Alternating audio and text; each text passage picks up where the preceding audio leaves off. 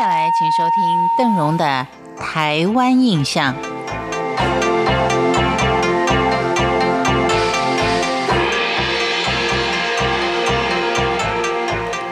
在今天的节目中，由于很多地方呢，他们的中秋节是在八月十六号，所以呢，我们就继续把中秋节有七个您不能不知道的传说故事，继续的把它说完。我们上次提到了吴刚伐桂传说，还有另外一个版本，就是说吴刚的妻子跟炎帝之孙柏林私通，吴刚一怒之下就杀了柏林，因而就惹怒了太阳神炎帝，被发配到月亮砍伐不死之树。但月桂树随砍即合，吴刚每砍一斧，斧子砍下去的枝叶就会长回树上。经过了这么久，吴刚仍然没有能够砍倒月桂树。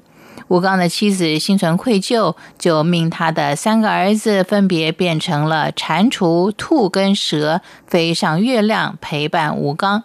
为了帮助父亲早日的砍倒桂树，玉兔就不停的把砍下的枝叶给捣碎。这也接下来了玉兔捣药的传说。这个传说最早是见于汉乐府《董陶行》，玉兔长跪捣药，蛤蟆丸奉上陛下一玉盘，服此药可得神仙。相传月亮中有一只兔子，浑身是洁白如玉，所以称作是玉兔。这种白兔拿着玉杵，跪在地上捣药，盛蛤蟆丸，服用这个丸可以长生成仙。玉兔可能就是嫦娥在广寒宫中最早的玩伴。另外有一个玄宗游月，也是相当浪漫的故事。相传唐玄宗跟升天师以及道士洪都中秋望月，突然玄宗兴起了游月宫的想法，于是天师就做法，三个人一起步上青云，漫游月宫。但宫前有守卫森严，无法进入，只能够在外面俯瞰长安皇城。在这个时候，忽然听到仙乐阵阵，清丽奇绝，婉转动人。唐玄宗素来熟通音律，于是就默默记在心上。这正是此曲只应天上有人间能得几回闻。日后玄宗回忆月宫仙娥的音乐歌声。自己又谱曲编舞，这便是历史上相当有名的《霓裳羽衣曲》。接下来的这则传奇故事呢，邓荣就比较陌生了啊，这孤陋寡闻的，叫做“貂蝉拜月”。貂蝉是东汉末年司徒王允的歌女，国色天香，有倾国倾城之貌。传说貂蝉降生人世，三年间当地的。桃花、杏花开了就凋谢。貂蝉午夜拜月，月里的嫦娥都自愧不如，匆匆的隐入云中。貂蝉身姿俏美，细耳闭环，行走的时候风摆杨柳，静坐时文雅有余。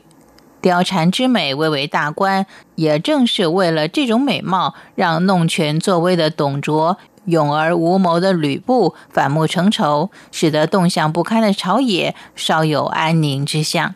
中秋佳节，当然每个人都希望月圆人团圆，但是也有很多工作单位上面他没有办法回家团圆。但是没有关系，您可以学习李白“月下独酌，对影成三人”。这是诗人李白写自己在花间月下独酌的情景，“对影成三人”句。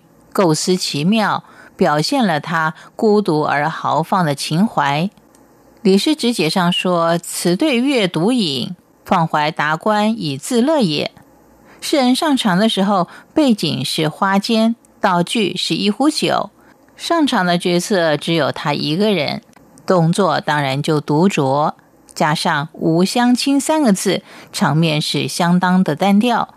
于是诗人就忽发奇想，把天边的明月跟月光下自己的影子拉了过来，连自己在内化成了三个人举杯共酌，冷清清的场面顿时就热闹了起来。邓荣也祝您有一个愉快的中秋假期，感谢您的收听，我们下